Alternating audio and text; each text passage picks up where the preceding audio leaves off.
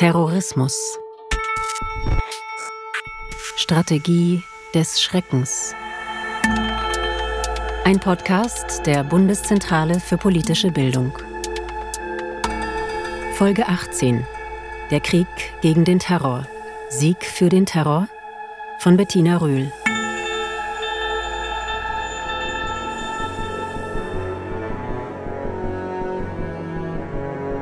Keine andere politische Rede der jüngeren Zeit hat die Welt so verändert wie die von George W. Bush nach den Terroranschlägen von 9-11.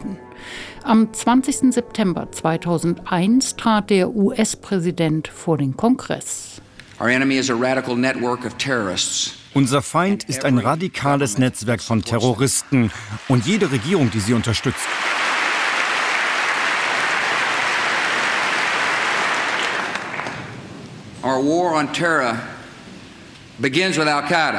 Unser Krieg gegen den Terror beginnt mit Al-Qaida, aber er endet nicht dort.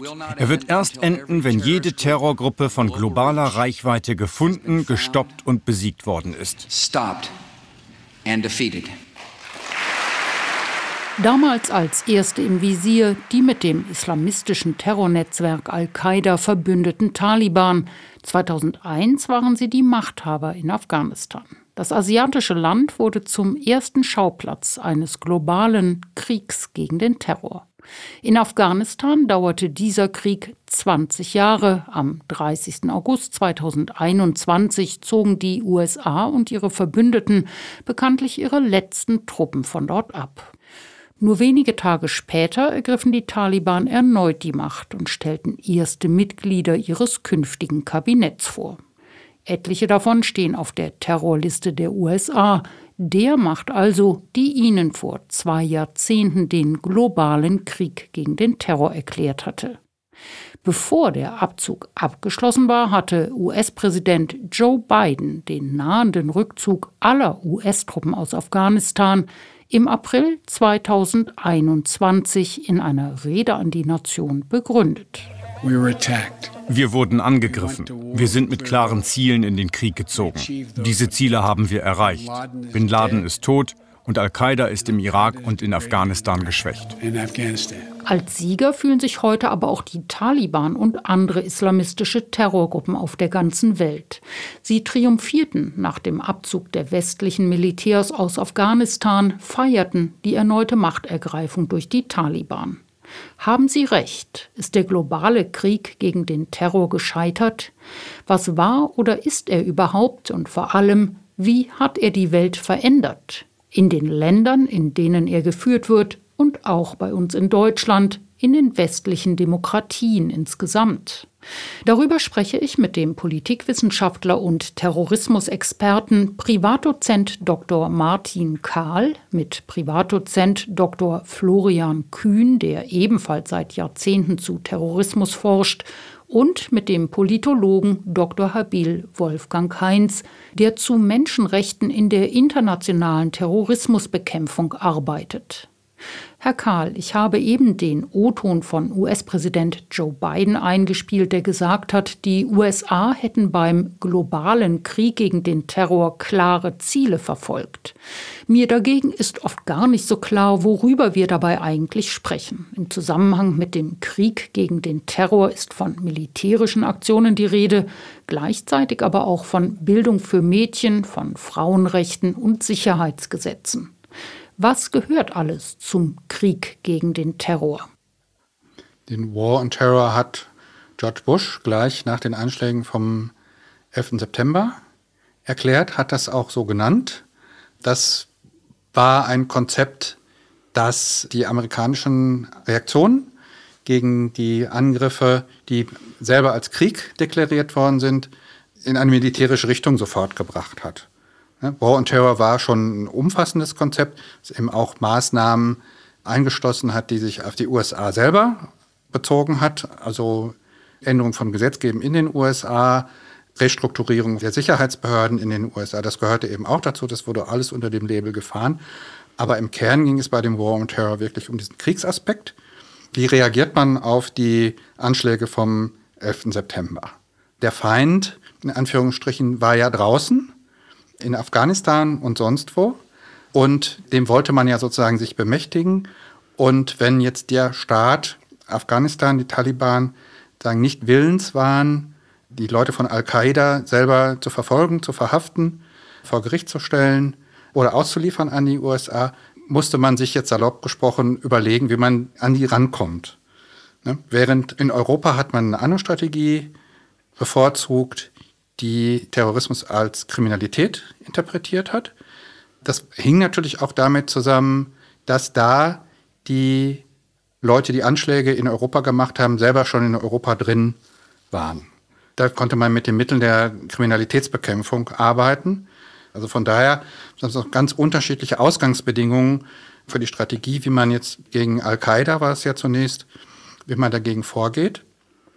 Obwohl ja die Europäer eben auch beim War on Terror mit den Vereinigten Staaten dann mitgemacht haben. Ne? Bundeswehr und andere militärische Einheiten anderer Staaten sind ja auch nach Afghanistan dann gegangen. Es ging aber ja nicht nur um militärische Aktionen, sondern auch um den Aufbau von Demokratien. Wie hing das zusammen?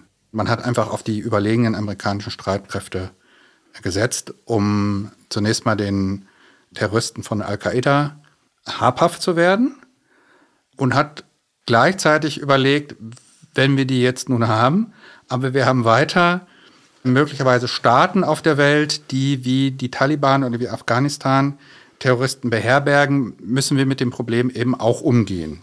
Also wie können wir Sicherheit für uns schaffen? Wie können wir eine Weltordnung schaffen, in denen es keine Terroristen mehr gibt? Und auch eben keine Staaten, die Terroristen beherbergen. Da hat man gesagt, wir müssen erstmal alle Regierungen, alle Regime, die autoritär sind und den USA feindlich gesonnen sind, müssen im Grunde erstmal abgesetzt werden. George Bush hat gesagt, autoritäre Staaten, die uns feindlich gesonnen sind, sind so Petrischalen für den internationalen Terrorismus. Und wenn die den USA feindlich gesonnen sind und autoritär sind, haben wir im Grunde keine Kontrolle über die. Und wir müssen diese Kontrolle erlangen. Und wie erlangen wir diese Kontrolle? Wir zwingen sie entweder mit uns zu kooperieren oder wir behalten uns vor, bei Verdacht gegen sie militärisch zu intervenieren. Hatten denn die USA eine Idee, was danach kommen soll? Also wenn sie es geschafft haben, eine autoritäre und ihnen feindliche Regierung abzusetzen? Dann blieb natürlich aus legitimatorischen Gründen nur übrig, wir müssen da eine funktionierende Demokratie errichten, weil nur dann sind wir sicher. Das hat George Bush auch genauso dann ausgeführt. Also wir wollen ähm, praktisch so einen demokratischen Frieden, eine Welt aus Staaten, die demokratisch verfasst sind, nur dann sind wir als USA wirklich vor solchen Angriffen sicher, das, beziehungsweise wir sind sicher, dass Staaten nicht Terroristen wissentlich beherbergen und nichts dagegen machen. Was haben Sie mit autoritären Staaten gemacht, die nicht gegen die USA waren? Autoritäre Staaten, die nicht gegen die USA waren und sich bereit erklärt haben, mit den USA zusammenzuarbeiten bei der Terrorismusbekämpfung, äh, liefen nicht Gefahr, angegriffen zu werden. Ne? Aber sie mussten sich entscheiden. Wenn man nur autoritär war und kooperationsfähig, dann wurde man halt nicht angegriffen. Möglicherweise erhielt man auch noch Unterstützung, um gegen die Terroristen zu kämpfen. Ich würde gerne auf den Begriff Krieg nochmal eingehen. Terrorbekämpfung ist ja zunächst einmal keine Aufgabe des Militärs, sondern der Sicherheitsbehörden, der Polizei. Was waren die Folgen davon, dass die Amerikaner das zu einem Krieg erklärt haben? Wenn man etwas zu einem Krieg erklärt, dann ist der Einsatz von militärischen Mitteln legitim. Ne? Man hat klare Freund-Feind-Definitionen und ist im Grunde legitimiert, den Kriegsgegner mit militärischen Mitteln zu bekämpfen. Bestimmte Beschränkungen, die außerhalb von kriegerischen Situationen bestehen, fallen dann weg. Man könnte ja sagen, Krieg ist mehr erlaubt als im Frieden. Ja, zum Beispiel, dass man Menschen tötet, ohne Gerichtsverfahren. Und man kann natürlich auch die heimische Bevölkerung dann hinter sich versammeln. Wenn man sagt, wir sind jetzt im Krieg, wir müssen uns wehren, da ist ein Feind, es geht ums Überleben, es droht die Apokalypse, wir müssen zusammenstehen und wir müssen den Feind eben, wenn es nötig ist, eben auch mit militärischen Mitteln bekämpfen. Wie haben denn die Vereinten Nationen darauf reagiert? Haben die das so einfach hingenommen? Die Vereinten Nationen haben das so quasi auch mitgetragen, wo sie keine direkte Legitimation für die militärische Intervention in Afghanistan gegeben haben. Es blieb sehr ambivalent. in der Sicherheitsratsrevolution und die Amerikaner haben sich dann darauf berufen, dass sie gar genug Legitimation haben, auch von dem Sicherheitsrat der Vereinten Nationen, um militärisch eingreifen zu können. Sie haben es angedeutet, die Vereinten Nationen haben zögerlich oder haben nicht offen zugestimmt. Halten Sie den Begriff Krieg denn für gerechtfertigt? Es ist schwierig, eine Definition für Krieg zu finden. Es ist bei Terrorismus übrigens ähnlich. Ne? Es gibt keine Terrorismusdefinition, auf die sich alle einigen könnten. Und im Grunde ist es ja militärische Großgewalt. Es gab eine Diskussion nach dem 11. September. 9-11 war das ein Angriff, der einem kriegerischen Akt gleichkommt. Und da waren sich die Wissenschaftler, Wissenschaftlerinnen, die sich mit der Frage auseinandergesetzt haben, waren sich da auch nicht einig. Wenn die gesagt haben, na, erstmal ist es kein Staat gewesen, sondern nicht staatlicher Akteur, da geht der Begriff schon mal gar nicht. Wir brauchen also im Grunde uniformierte Verbände. Und so eine terroristische Gruppe ist ja kein uniformierter Verband. Und die haben gesagt, ja, im Grunde reicht auch nicht ein so ein quasi kriegerischer Angriff, sondern es muss schon eine Fortfolge von kriegerischen Aktionen sein, um von Krieg sprechen zu können. Aber es gab eben auch Anhänger, die gesagt haben, ja, was das Ausmaß angeht, kommt schon sagen einem militärischen Angriff gleich. Und muss man halt sagen, das war halt ein rhetorischer Kniff äh, der Bush-Regierung, das als Krieg zu bezeichnen und dann auch als Krieg gegen den Terrorismus. Und es war ja auch erfolgreich, weil die ganze Welt sprach dann vom Krieg gegen den Terrorismus. Und jetzt 20 Jahre danach reden wir immer noch davon. Ich möchte die Frage des richtigen Begriffs an dieser Stelle mal stehen lassen und über die Folgen des Global War und Terror reden. Und zwar mit Florian Kühn, der seit zwei Jahrzehnten zu Terrorismus, Friedens- und Sicherheitspolitik forscht. Herr Kühn, was hat der Krieg gegen den Terror verändert? Er hat sehr viel verändert, was uns natürlich gar nicht so bewusst ist. Das habe ich versucht zu zeigen, auch in verschiedenen Publikationen, dass wir natürlich uns daran gewöhnen an diese Veränderungen. Also, dass wir am Flughafen immer noch unsere Kosmetika in Gefriertüten packen, hat unmittelbar mit der Bedrohungswahrnehmung nach 2001 zu tun. Das ist ganz normal und die wenigsten Leute denken heute darüber nach, wenn sie am Flughafen sind. Das das ist so unter der Oberfläche.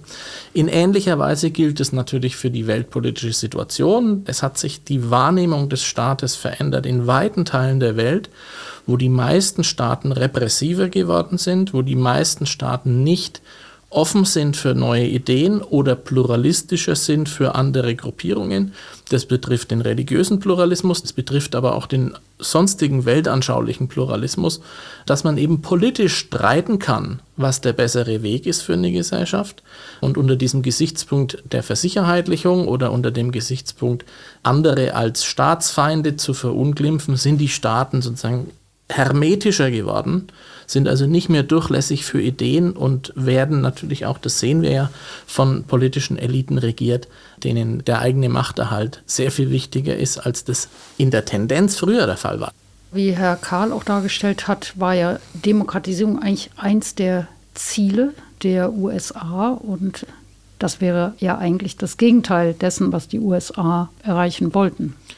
Das ist auch der Grund, warum ich ihm da ja ein bisschen widersprechen wollte, weil zwar die Demokratisierung auf der Oberfläche die wesentliche Begründung war, die Praxis aber natürlich in eine andere Richtung gezeigt hat, denn diese Kooperation mit autoritären Regimen war von Anbeginn an da und autoritäre Regime, die eben nicht auf Menschenrechte achten müssen, verfügen häufig über mehr geheimdienstliche Informationen. Sie haben meistens einen ausgeprägten Sicherheitsapparat, weil sie sich selber ja vor der eigenen Bevölkerung schützen müssen.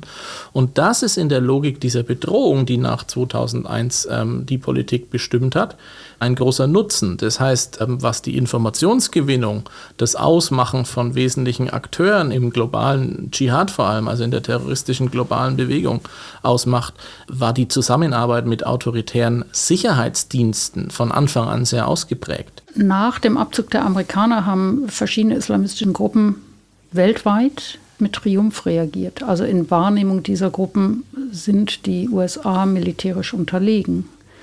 Wie sehen Sie das? Die Kriege erstmal die Regime zu beseitigen waren für die Galerie und danach wurde der Krieg eigentlich erst schwierig. wo es keine klare Front mehr gibt, wo es nicht mehr klar ist, wer agiert da. Sind es Zivilisten, sind es Milizen? Das war ja wahnsinnig schwer zu unterscheiden und ist auch eins der Probleme, dass ähm, die USA oder vielmehr das US-Militär in der Kriegführung zermürbt hat, weil die zum Teil ja nicht mehr gewusst haben, gegen wen sie eigentlich kämpfen sollen. Ich sage das nur, um zu illustrieren dass sich diese Kriege, die so einfach ausgesehen haben, als sie begonnen worden sind, sehr schnell in einen Albtraum, auch in einen militärischen Albtraum für die USA verwandelt haben, weil sie dieser asymmetrischen Kriegsführung nicht Herr geworden sind, deswegen, weil die Unterstützung der Bevölkerung nicht da war. Je länger der Krieg gedauert hat, je mehr Leute die Gewalt erfahren haben, desto mehr hat sich die Zivilbevölkerung von diesem Projekt abgewendet, desto mehr Zeit hatten sie auch zu erkennen, dass die herrschenden Eliten korrupt sind. Und zwar, das sind ja verschiedene Aspekte, die da ineinander spielen, die im Ergebnis dazu geführt haben, dass dieses Projekt der USA und der Europäer in ihrem Gefolge letztlich gescheitert und erfolglos war. Ich würde gerne bei beiden Punkten nochmal nachhaken, also bei der Frage der Veränderung, aber auch des Erfolges oder Misserfolges. Ich fange mal mit der Veränderung an. Also Sie haben gesagt, äh, wir haben uns daran gewöhnt, dass wir unser Deo in Tüten packen müssen am ja. Flughafen. Aber es geht ja weit darüber hinaus, ähm, die Veränderung, und zwar sowohl einerseits bei uns in den demokratischen Staaten in Deutschland, aber auch global. Also fangen wir mal mit uns an. Was hat sich in unserer deutschen, europäischen, in der demokratischen Welt verändert? Naja, es hat sich die Wahrnehmung und die Ausübung von Grundrechten verändert. Insofern ist der Hinweis mit den Deos natürlich ein bisschen ein Understatement oder ein lapidarer Hinweis darauf, dass viele dieser Rechtsveränderungen uns gar nicht bewusst sind. Also die Verarbeitung von Daten, das ist begünstigt worden durch eine fortgesetzte Digitalisierung aber sozusagen die Überwachung dessen, was Menschen tun, hat natürlich massiv zugenommen seit 2001. Und auch die Rechte, diese Daten auszuwerten mit dem Ziel der Fahndung bzw. mit dem Ziel der Prävention, was ja im Rechtsstaat durchaus problematisch ist. Es gibt sicherlich den Präventionsanspruch, dass der Staat versuchen muss, Straftaten zu verhindern. Aber im Wesentlichen ist die Aufgabe des Rechtssystems, Straftaten zu sühnen. Das heißt, Straftäter aufzuspüren und zu verurteilen. Das ist ja nach der Tat. Das eine passiert vor der Tat, das andere passiert nach der Tat. Und da hat sich natürlich aus der Angst vor massiven terroristischen Anschlägen eine Verschiebung hin zur Prävention ergeben, die für viele in der Bevölkerung absolut akzeptabel ist, weil sie natürlich das Ziel, keine Terroristenanschläge im Vorgarten oder in ihrer Stadt oder in ihrem Lebensbereich haben zu wollen, teilen. Da spricht ja auch viel dafür. Nur muss uns natürlich klar sein, dass das nicht derselbe Rechtsstaat ist, der 2001 im September am Platze war oder funktioniert hat. Das heißt, der Krieg gegen den Terror hat also auch massive Folgen für die westlichen Demokratien. Diesem Gedanken würde ich gerne mit dem Politologen Wolfgang Heinz weiter nachgehen. Herr Heinz, Sie arbeiten zu Menschenrechten, gezielten Tötungen und der internationalen Terrorismusbekämpfung. Wie hat sich der Rechtsstaat in den USA durch den Krieg gegen den Terror verändert? Global War Against Terrorism, das ist ein, wenn man will, politisches Konzept. Hinter dem Konzept wurden dann entwickelt und angewandt, und zwar unter Geheimhaltung, eine ganze Reihe von Methoden der Terrorismusbekämpfung, die klar gegen das Völkerrecht verstoßen haben, aber das wurde als wichtiger angesehen, trotzdem diese Methoden anzuwenden. Und dazu gehört die Neuformulierung des Folterbegriffs und die Zulassung von Folter durch Militär und CIA. Dazu gehört Entführungen in Drittländern durch die CIA. Und dann wurden die Leute verbracht entweder in Geheimgefängnisse oder ins Heimatland zurückgeschickt, von dem man wusste, dass es foltert, im Wesentlichen arabische Staaten, also Ägypten und Syrien und Jordanien und andere Länder. Und in ausführlichen Rechtsgutachten des Justizministeriums der USA, die alle öffentlich und in der Zwischenzeit vorliegen, wird das ausführlich begründet. Diese rund zehn Rechtsgutachten sind alle zurückgezogen worden in der Zwischenzeit unter der Regierung Obama. Wie war die Begründung? Naja, es waren äh, die zwei, drei Punkte, die wahrscheinlich am meisten Furore gemacht haben. Das heißt, die am erstaunlichsten, erschreckendsten, wie Sie es nennen wollen, waren, dass von Juristen im Justizministerium ein neuer Folterbegriff, ich würde sagen, frei erfunden worden ist, der bei Verhören Anwendung von körperlicher Gewalt nur dann als Folter bezeichnet, wenn Verletzungen am Rande des Organkollaps, ein anderer Ausdruck für Tod, existieren. Also nur die allerschwersten Fälle. Und das war gleichbedeutend, dass eben mittlere und leichtere Körperverletzungen auf einmal zulässig waren. Jede Körperverletzung, muss man sagen, ist von der Folterkonvention verboten. Außer jetzt jemand befindet sich im Kampf mit jemand anderem, das ist eine andere Situation. Die zweite wichtige Aussage, die getroffen worden ist in einem der Gutachten, war, dass die Vereinigten Staaten, also die USA, nicht gebunden sind an die Anti-Folter-Konvention. Es gibt einen Vertrag gegen Folter, den die USA unterschrieben hat. Und es gibt ein absolutes Verbot der Folter im Völkergewohnheitsrecht. Das heißt, ich brauche keinen Vertrag dafür. Es gibt ein paar Dinge, die sind einfach absolut verboten, ausnahmelos. Da wird nicht mehr abgewogen. Dazu gehören Folter und Sklaverei. Standen die Terrorverdächtigen noch unter irgendeinem rechtlichen Schutz? Die Terrorverdächtigen sollten keinen rechtlichen Schutz genießen. Und das ist ein gefährlicher Weg, den man geht, weil natürlich Polizei und Militär ausgebildet sind, dass es bestimmten Schutz immer geben muss.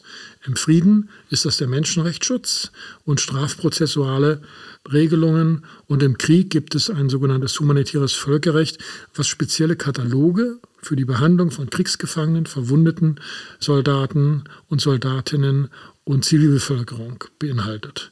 Das heißt, es gibt solche Kataloge und äh, die US-Regierung Bush, das war auch richtig Programm sagte, wir wollen keinerlei Schutzregelung, also es ist weder humanitäres Völkerrecht noch Menschenrechte.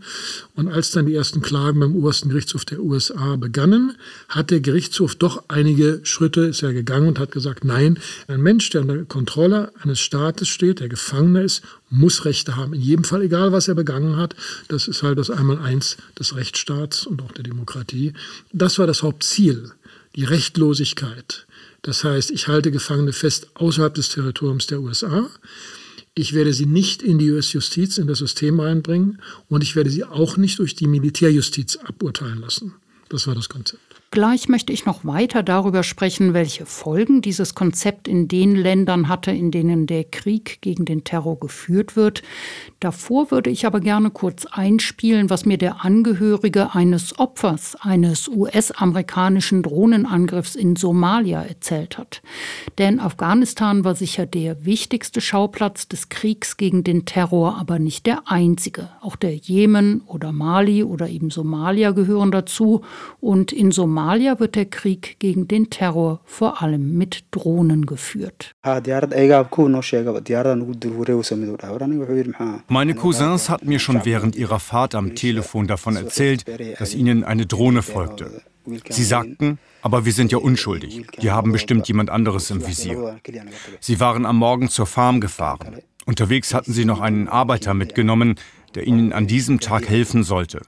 Auf dem Rückweg hielten sie an einem Brunnen. Der ältere meiner Cousins stieg aus, holte Wasser, stieg wieder ein, schloss die Tür und in dem Moment schlug die Rakete von hinten ins Auto ein.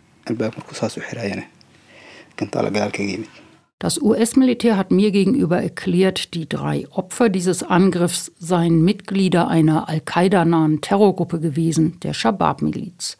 Die Angehörigen sind überzeugt davon, dass alle drei Toten Zivilisten waren. Halten Sie es für völkerrechtlich legal, Terrorverdächtige aus der Luft zu exekutieren ohne Gerichtsverfahren? Also es gibt Fragen von Legitimität und von Legalität. Mit legitim und vielleicht auch politisch sinnvoll. Dahinter steht die große Frage, die jetzt schwer äh, in wenigen Sätzen zu beantworten ist. Ist es richtig gegenüber einigen Ländern einen militärischen Ansatz, die militärische Bekämpfung vor allen Dingen durchzuführen. Und ein Teil der militärischen Bekämpfung könnte dann sein, dass man, man sagt, dann ausschaltet oder eben tötet Führer oder mittlere Führungsebene oder Spitzenführungsebene von Terroristen. Ich begrenze mich jetzt mal auf die völkerrechtliche Seite. Und hier geht es um die Diskussion, haben wir es mit einer Kriegssituation oder einer Friedenssituation zu tun. In einer Friedenssituation, einer relativ friedlichen Situation, in einem Land, also in dem kein Krieg herrscht und mit dem die USA nicht im Krieg steht, gelten die Menschenrechte. Die Menschenrechte sind Teil des Völkerrechts. Das heißt, sie dürfen nicht hier einfach töten. Die USA sind ja mit Ländern wie Pakistan und dem Jemen oder Somalia, wo Drohnen eingesetzt werden, nicht im Krieg. Trotzdem werden Terrorverdächtige getötet. Der Begriff dafür, kein völkerrechtlicher Begriff, aber ein praktischer Begriff, ist die gezielte Tötung. Das heißt, dass man also Material sammelt, Informationen, die Geheimdienste und Militär und so weiter über die Person so und so. Und äh, dann wird geschaut, wie stark wird die Bedrohung eingeschätzt. Das ist alles ein geheimes Verfahren. Gibt ein paar Informationen in amerikanischen Zeitungen darüber. Und irgendwann entscheidet dann eine Stelle, militärisch oder CIA, beide führen durch Tötungen in verschiedenen Ländern. Jetzt ist die Gefahr so groß, dass ich ihn töte. Und äh, das ist kritisiert worden, also vom Internationalen Menschenrechtsschutz, von den Vereinten Nationen, von großen Menschenrechtsorganisationen. Und in den USA gibt es auch eine rechtliche und politische Diskussion darüber, aber anders gelagert. Es gibt viel Unterstützung dafür. Die Vorstellung ist, ich beseitige die Führer einer terroristischen Organisation, damit schwäche ich sie und damit komme ich voran, damit die terroristische Organisation, das ist ja das Grundkonzept, militärisch zu besiegen. Die Methode ist also ziemlich umstritten. Funktioniert sie denn immerhin im Sinne der USA? Das funktioniert natürlich nicht so einfach, wie man sich so vorstellt, weil Führer nachwachsen, neue terroristische Führer. Und auch dann wachsen wieder Leute nach, wenn man sozusagen diese trifft. Also das ist nicht so einfach, wie ich das jetzt so formuliert habe. Und ob nun Al-Qaida besonders geschwächt ist, weiß ich nicht. Aber sie sind auf jeden Fall da. Diese verbündeten Kräfte in Nordafrika und Westafrika sind recht stark. Stichwort Mali, Eingriff Frankreich, wenn Sie sich erinnern. Und erhebliche Erfolge hat man im militärischen Kampf gegenüber dem Islamischen Staat gehabt, den man schließlich niedergerungen hat. Das war natürlich eine sehr große Gefahr, das kann ich also auch nachvollziehen. Wenn eine terroristische Gruppe beginnt, größeren Teil von Territorium zu kontrollieren, sich eine Basis auf diese Weise zu schaffen, dann ist das erstmal ein Anziehungspunkt, wie wir das auch gesehen haben, für viele ausländische Kämpfer und auch Familien und Frauen und Nachzug sozusagen, die aus Europa äh, dorthin gegangen sind. Und dann ist natürlich die Frage, dass das Territorium immer weiter ausgeweitet wird. Das ist also wirklich eine Gefahr. Es hat aber ja immer auch Irrtümer gegeben bei diesen sogenannten gezielten Tötungen, also dass Zivilisten getötet wurden, darunter Frauen und Kinder, wie auch noch kurz vor dem Abzug der USA aus Afghanistan. Da sind durch eine US-amerikanische Drohne zehn Zivilisten getötet worden. Die USA haben anschließend einen tragischen Fehler eingeräumt. Welche Wirkung haben solche Menschenrechtsverletzungen in den Ländern, in denen der Krieg gegen den Terror geführt wird? Ich glaube, allgemein ist es schwierig äh, zu beantworten, weil es so viele Länder gibt, in denen es unterdessen terroristische Anschläge gibt und äh, Terrorismusbekämpfung und verschiedene Gruppen, das ist sehr schwer zu beantworten. Aber ich glaube, zwei, drei Punkte kann man sagen in aller Kürze. Der eine Punkt ist, der sehr viel größere Teil von terroristischen Angriffen findet statt in muslimischen Staaten. Das heißt, muslimische Staaten wie der Irak, auch Syrien und äh, andere erleben terroristische Attentate auf Märkten und ich brauche Ihnen nicht zu erklären, egal ob das nun in Syrien oder in Ägypten oder in Saudi-Arabien oder in Israel ist, wie furchtbar das ist für betroffene Bevölkerung, die es erlebt. Also große Opferzahl, Frauen, Kinder, Männer. Und man weiß nicht warum eigentlich, außer zu zeigen, wir können viele Menschen umbringen. Völlig unverständlich. So, das ist die eine Erfahrung. Die andere Erfahrung ist, dass es bestimmte Gebiete gibt, in Ländern mit Terrorismus, ich denke jetzt an Pakistan, da gibt es eine eigenständige Region, wo sich vor allen Dingen festgesetzt haben, Al-Qaida und Al-Qaida-nahe ähm, Gruppen gewissermaßen, die jetzt von Drohnenangriffen betroffen sind und auch anderswo. Und wo beschrieben wird, dass die betroffene Bevölkerung, die einerseits Anschläge erlebt, aber andererseits auch Drohnenangriffe erlebt, eben auch natürlich sehr negativ darauf reagiert, weil aus heiterem Himmel es dann ein zischendes Geräusch gewissermaßen gibt und eine Drohne irgendwo einschlägt. Und äh, das kann dann Terroristen und Familie betreffen, das kann auch andere betreffen. Und wo sie Terrorismusbekämpfung, äh, wenn sie wollen, als Gegenterror erlebt haben. Äh, jetzt die Bevölkerung vor Ort in diesen äh, speziellen Gebieten, die lange Zeit nicht direkt von der pakistanischen Regierung, sondern Selbstverwaltung hatten und dann betroffen sind von den Drohnenangriffen der USA von denen die pakistanische Regierung nach der Militärregierung sagt, sie hätten sie nicht erlaubt. Und die USA verkünden lässt, dass sie irgendwie so indirekt ja doch zugestimmt hätten und jetzt nur für die Öffentlichkeit, die in Pakistan empört darauf reagiert, das leugnet sozusagen. Aber die USA sozusagen, wenn sie wollen, bombt in Pakistan und die betreffende pakistanische Regierung, egal was jetzt in Hinterzimmern vielleicht besprochen worden ist, sagt öffentlich, das will sie nicht. Und die betroffene Bevölkerungsteile erleben einerseits Terror und erleben aber eben auch den Gegenterror. Und äh, es gibt Demonstrationen natürlich gegen Drohnenangriffe, dann auch in Pakistan zum Beispiel. Sie haben das ja sehr eindrücklich geschildert. Die Angst der Bevölkerung vor beidem, vor islamistischen Anschlägen und äh, US-amerikanischen Drohnenangriffen, treibt das den radikalen Gruppen weitere Anhänger zu sehr, sehr schwer zu sagen.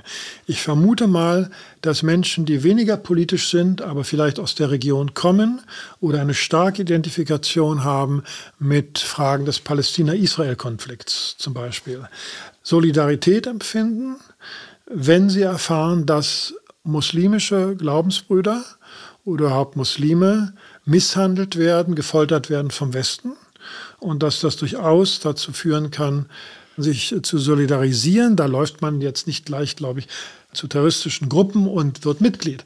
Aber man verteilt vielleicht auch Propaganda, man demonstriert eher und vielleicht einzelne Personen folgen diesem sehr religiös geprägten Anwerbungsstil von Al-Qaida und so weiter, die in ihren Schriften, da gibt es äh, gute Untersuchungen, sehr stark auf die ursprüngliche Form des Islam abstellen. Und wer sich davon angesprochen fühlt und dann die Ungerechtigkeit des Westens, die ja sozusagen das Hauptkonzept, das Hauptthema von Al-Qaida ist, die Kreuzfahrer, die Kreuzfahrer, die uns äh, ausgebeutet haben, dominiert haben, immer noch dominieren und die korrupten Regierungen, die mit ihnen zusammenarbeiten. Und jetzt müssen wir verhindern, dass der Westen diese korrupten arabischen Regierungen weiterhin unterstützt. Und deshalb schlagen wir auf den Westen ein, damit er seine Unterstützung zurückzieht. Das war ja sozusagen das Grundkonzept von Al-Qaida. Also ich kann mir vorstellen, dass im Sinne von Solidarisierung, Sympathien, Unterstützung im mehr praktischen Bereich,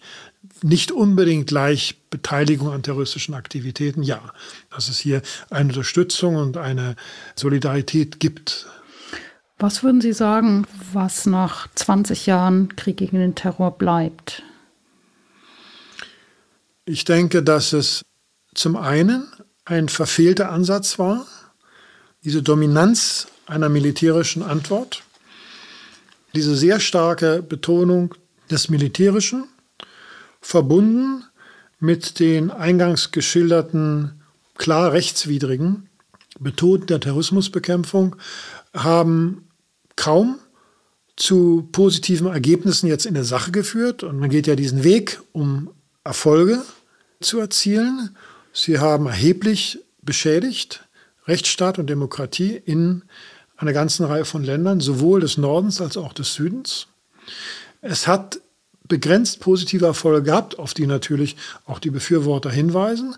Auch zu Recht, weil in den USA es keine erfolgreichen Anschläge gegeben hat von Al-Qaida, soweit ich das jetzt übersehen kann, nach 2001. Also sie hatten man zumindest von den USA ferngehalten. Es hat einzelne terroristische Anschläge von Einzeltätern gegeben, zum Beispiel eins Tschetschenen auf den Bostoner Marathon. Es hat ähm, rechte Anschläge gegeben, ja, aber jetzt im engen Sinne Al-Qaida-Anschläge, und da war einiges geplant, konnten abgewendet werden. Das ist also eindeutig positiv, das ist keine Frage. An was das dann gelegen hat, nämlich im Sinne von Überwachung und sehr strikter Grenzkontrolle, oder die Frage, ob man ein oder zwei oder drei oder mehr Leute gefoltert hat, ist eine ganz andere Frage. Also da darf man jetzt nicht kurzschlüssig argumentieren, weil man da Leute gefoltert hat, blieben die Anschläge aus. Nicht? Das ist viel komplizierter und viel komplexer. Ganz, ganz herzlichen Dank. Das war Der Krieg gegen den Terror. Sieg für den Terror von Bettina Rühl. Diese Folge ist Teil des Podcasts Terrorismus, Strategie des Schreckens der Bundeszentrale für politische Bildung. Alle Folgen und weiterführende Informationen finden Sie auch unter www.bpb.de slash terror-podcast.